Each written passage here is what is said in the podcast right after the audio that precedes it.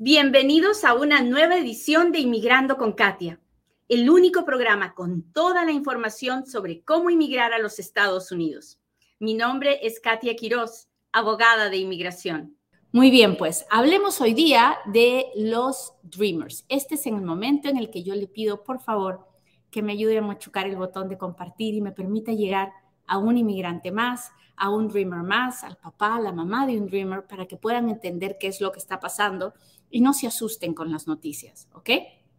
Muy bien, entonces vamos a empezar por el principio y le voy a contar uh, qué es lo que está pasando con los Dreamers y qué está pasando con DACA. Ok, so DACA, este señor ya se quiere ir, váyase. y ahora nos va a ladrar. DACA es una orden ejecutiva que hizo el presidente Obama en el 2012 que le da un permiso de trabajo y le da la protección de deportación a aquellos muchachos que llegaron a los Estados Unidos antes de los 16 años, antes del 15 de junio del 2007, que han vivido aquí todo este tiempo, que han estudiado aquí y que no se han metido en problemas. Bueno, esta, este permiso de trabajo que ya tiene más de 10 años para más de 700 mil muchachos, pues cuando llegó el presidente Trump, quiso cancelarlo. En ese momento hicimos demandas en contra de la cancelación de DACA y ganamos. Bueno, luego de que ganamos las demandas en contra de la cancelación de DACA y, del permiso de trabajo, pues pensamos que todo volvía a la normalidad y que más personas podrían seguir aplicando. Pero el estado de Texas presentó una demanda en contra de DACA otra vez, diciendo que aunque lo hayan cancelado de mal manera, DACA era ilegal y por lo tanto debería ser, debería ser anulada. Y entonces un juez, un, señor um, que se llama Hanen, se apellida Hanen, el señor declaró a DACA ilegal y entonces apelamos al quinto circuito de apelaciones y el quinto circuito de apelaciones dijo, sí, la verdad que nosotros encontramos que el juez Hanen está en lo correcto, pero mientras se decidía esta apelación, el gobierno del presidente Biden hizo una nueva regla para corregir los errores que tenía esta, esta orden ejecutiva del presidente Obama. Así que vamos a devolver el caso al juez Hanen para que él revise si esta regla cura todos los problemas que tenía DACA cuando él la declaró ilegal y que él tome la decisión. Y ahí estamos ahorita. Estamos esperando que el juez Hanen decida si DACA, después de la nueva regulación del presidente Biden, es legal o es ilegal. Hasta ahí estamos claros. Cuénteme quién me está entendiendo, cuénteme quién está aquí. Aquí estoy, muchachos, contenta de verlos. Gracias a todos los que saben lo importante que es que me escriban, que me digan, acá estoy, Katia, usted no se imagina cada vez que usted interactúa conmigo, cómo me alegra el espíritu, porque pues es, no es nada, no es nada fácil seguir creciendo en las redes sociales después de tanto tiempo pero no sucede gracias a usted y a su apoyo. Así que muchas, muchas, muchas gracias. Ok, listo. Entonces, ¿qué pasó? Pasó que este jueves, ya llevamos esperando un buen rato, ah, para que sepan, o sea, esta decisión del juez Hannen puede llegar en cualquier momento y ya estamos esperando hace un buen rato. Y el jueves por la tarde, el gobierno le pidió, le mandó un escrito a este juez y le dijo, mira juez, tú la verdad, todos sabemos que no te caen bien los Dreamers y lo más probable es que vas a encontrar la forma de negarnos. Eso es lo que todo el mundo cree este señor. Yo personalmente no creo nada porque yo creo en los milagros de Dios y uno nunca sabe, ¿verdad?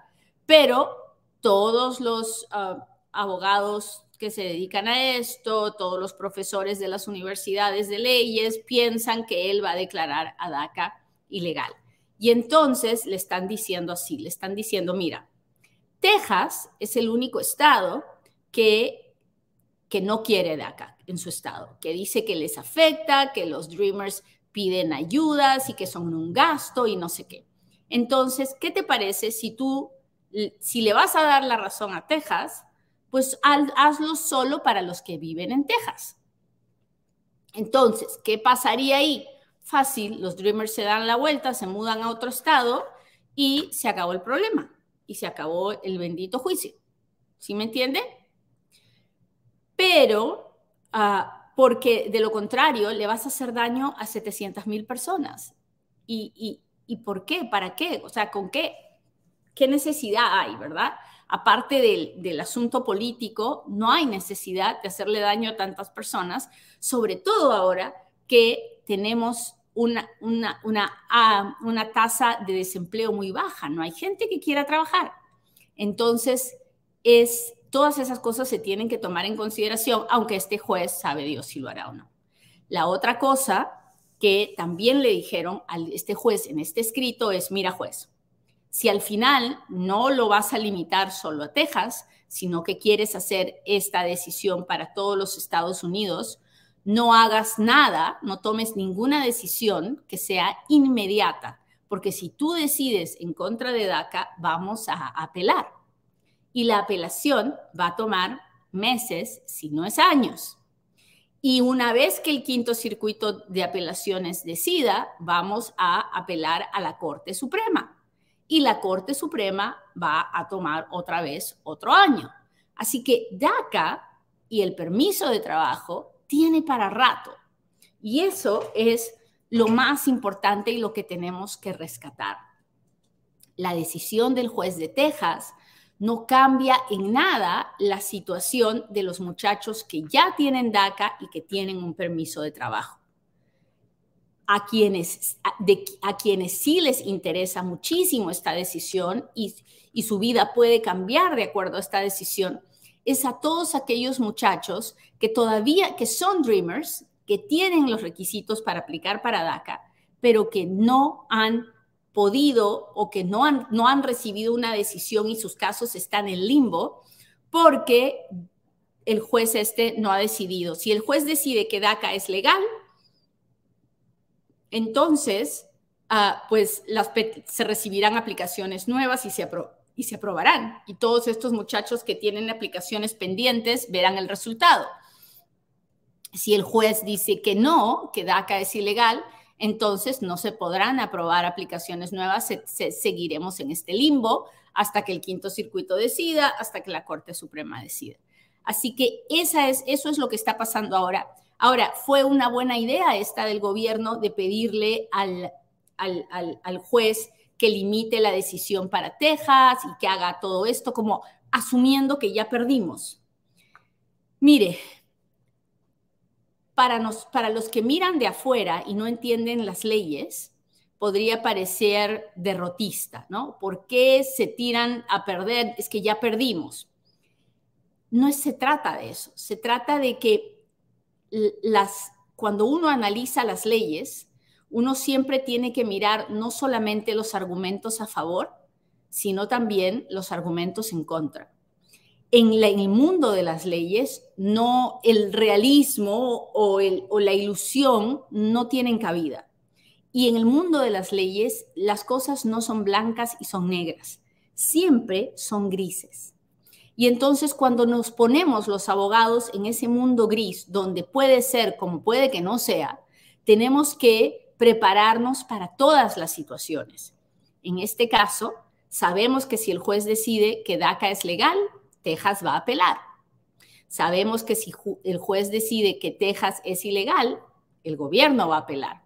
Entonces, no hay, no hay una, un blanco o negro y por eso el gobierno está preparándose para cualquier situación. Por eso es que hizo lo que hizo. ¿Ok? Entonces, es importante que sepamos eso, es importante que guardemos la calma. No, nada, nada va a cambiar para los que tienen el permiso de trabajo con esta decisión del juez de Texas, que no sabemos cuándo saldrá, pero imaginamos que será muy pronto, porque el gobierno, esta movida del gobierno es porque seguramente ya estamos cerca a la decisión. Así que uh, es, fue una buena movida. No sé si fue buena o fue mala, pero fue. y es lo que es y es la nuez y así tenemos que avanzar. ¿Ok? Entonces, si usted es dreamer, si usted es un dreamer y todavía no ha hablado con un abogado para ver otras alternativas aparte de DACA, hágalo, no pierde nada. Bueno, pierde el dinero de la consulta del abogado, pero vale la pena porque tal vez hay cosas que usted no sabe que puede utilizar. No una, pero muchísimas veces me encuentro con dreamers que pueden aplicar a BAWA, que pueden aplicar a la visa U, que tienen la petición de algún familiar y no se han dado cuenta, dreamers que son 245 y, y no se han dado cuenta. Y eso no sucede porque los dreamers no buscan una consulta con un abogado que les haga las preguntas para saber si pueden aplicar a algo más o no. Así que es importante que haga una cita con un abogado, que converse, que, que le hagan las preguntas que le tienen que hacer para que podamos ver si hay alguna otra alternativa aparte de DACA. Hay situaciones en las que no hay, en las que lo único que tenemos es DACA. Bueno, ni modo, pero es importante saberlo, ¿sí o no? Muy bien. Ahora, cuénteme si lo que le he contado hoy día está fácil de entender, ¿Cómo están? ¿Cómo están? Hola, David. José Ángel Madrigal dice, ¿por qué jamás me responde? Porque no lo había visto, Josecito, pero ya lo vi, mire, y ahora sí le estoy respondiendo. Ay, muchachos, si vieran cuántos mensajes me bombardean, estoy frente a las pantallas y, y pues no, no es fácil para mí me encantaría poder contestarles a todos. a ver, muchachos, a ver, a ver, cuénteme, cuénteme, cuénteme y hágame sus preguntas porque ahora es cuando Katia responde.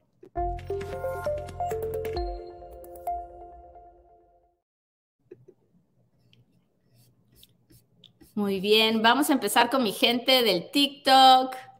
Hola, hola, buenos días, ¿cómo están? De Raleigh, North Carolina, buenos días.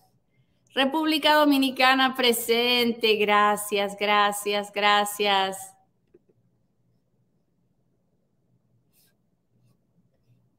Orlando, Florida, ¿cómo están? Hola, Eric, gracias por estar aquí.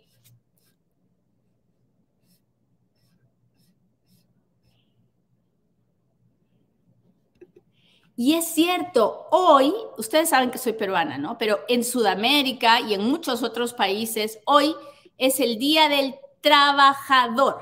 Hoy es nuestro día, muchachos. Así que si usted es de los que se levanta en la mañana y tiene un propósito en la vida, tiene que sacar a los muchachos de la casa para ir a la escuela, tiene que limpiar su casa, tiene que atender a un enfermo, tiene que mirar que todos en su familia estén bien usted hoy es su día. Si usted se levanta en las mañanas para salir a trabajar o trabaja de noche porque ese es el horario que encontró, o si usted trabaja en cualquiera de los turnos y todos los días sale de su casa a trabajar, hoy es su día. Si usted está trabajando remoto, hoy es su día.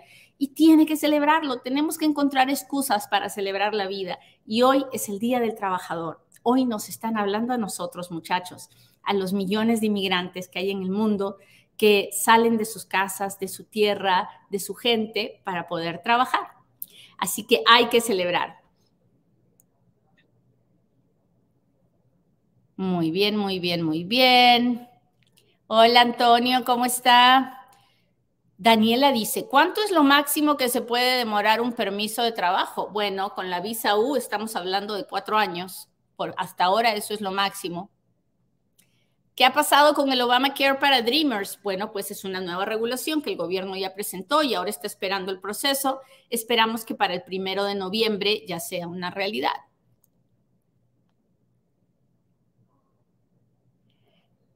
Katia, ¿qué pasa con el TPS de Nicaragua? Pues todavía no sabemos nada, mi señor. Cuando lo sepa, yo le cuento. Déjeme ver. Gracias, Dilcia. Gracias por las rosas, por los diamantes por, por regalarme un poquito de su cariño. Gracias. A ver. El ave fénix dice que es un dreamer. Un dreamer, ah, es alguien que llegó a los Estados Unidos antes de los 16 años, antes del junio 15 del 2007, que ha vivido aquí sin salir desde entonces, que ha estudiado en la high school o en el college o que ha sacado un GED si no pudo terminar la escuela y que no se ha metido en problemas con la ley. Ese es un dreamer.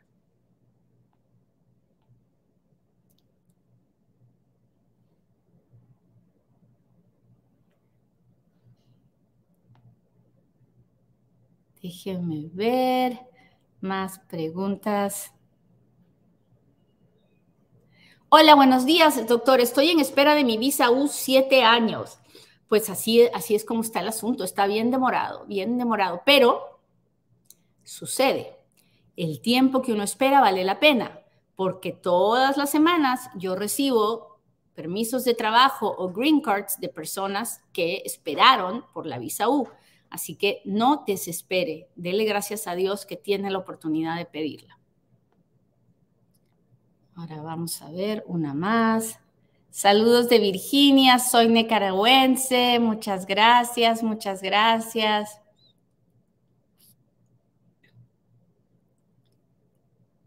A ver, Minnesota presente. Déjeme ver.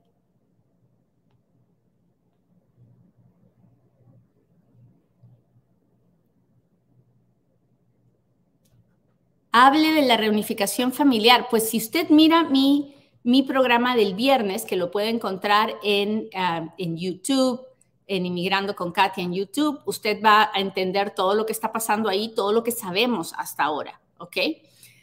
Así que vaya por favor ahí y si no, entra a inmigrandoconkatia.com y ahí regístrese para que pueda, llegarle todos los meses las últimas noticias y los últimos los videos más importantes del mes. ¿Cómo hago un inquiry al consulado peruano? ¿Cómo hago una pregunta al consulado peruano? Fácil. Usted va a la página web de la embajada y dependiendo del tipo de visa por el que usted quiera preguntar, le van a, le van a dar dos unidades, la unidad de visas de inmigrante, la unidad de visas de no inmigrante, y ahí le va a aparecer el correo electrónico y ahí les tiene que escribir. no le voy a decir que siempre contestan, porque no siempre contestan, pero pero ahí es donde le tiene que intentar. Abogada, si estoy aquí desde el 99 y apenas sometieron una petición de mi hermano, ¿para mí puedo entrar en la ley 245i? No.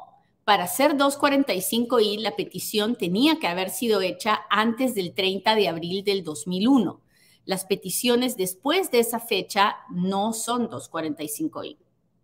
Abogada, tengo ya dos extensiones de residencia, ¿puedo aplicar para mi ciudadanía sin tener mi residencia permanente? Ok, acá está un poco confuso el asunto, ¿no? Porque para aplicar a la ciudadanía uno tiene que ser residente permanente. Uno tiene que tener una tarjeta de residencia. Entonces, si usted ha perdido su tarjeta, ah, pues espero que haya hecho su denuncia a la policía para que no tenga problemas. No vaya a ser que alguien se la use y piensen que es usted, ¿sí o no? Así que no sé a qué se refiere con sin tener la tarjeta, pero creo que es una buena idea que consulte con un abogado y que haga lo primero, estar seguro de que tiene su tarjeta en la mano. ¿Ok?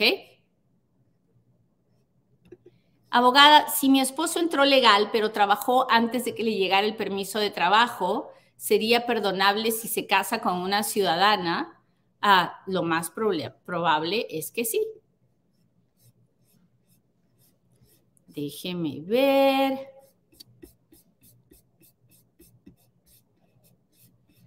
Déjeme ver si tengo otra pregunta de mi gente del YouTube para pasar a mi gente de Facebook. Hola, hola, gracias, gracias a todos los que me saludan. Mi gente de Chicago, muchas gracias.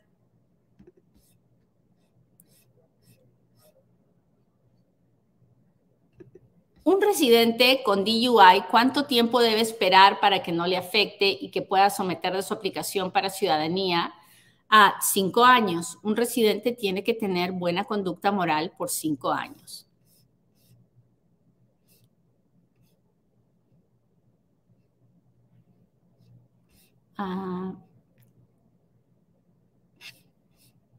Déjeme ver. ¿Cuánto tiempo tarda pedir un hermano, un hermano hermano residente estando los dos en Estados Unidos? Los, los, los hermanos ciudadanos pueden pedir hermanos. Los residentes no pueden pedir hermanos. Y tarda, pues depende. Si, si es de México, 25 años. Si no es de México, 15 años. Así que ya lo sabe. Bueno, muchachos, les agradezco mucho que me hayan acompañado hoy día. Le pido a Dios que hoy sea un buen día para cada uno de ustedes, no por lo que hagan los demás, no por lo que suceda fuera de ustedes, sino porque ustedes en su alma, en su corazón, estén llenos de agradecimiento, llenos de la tranquilidad de saber que todo pasa, que nada se detiene y que Dios está siempre con cada uno de nosotros. Que tengan un lindo día. Bye.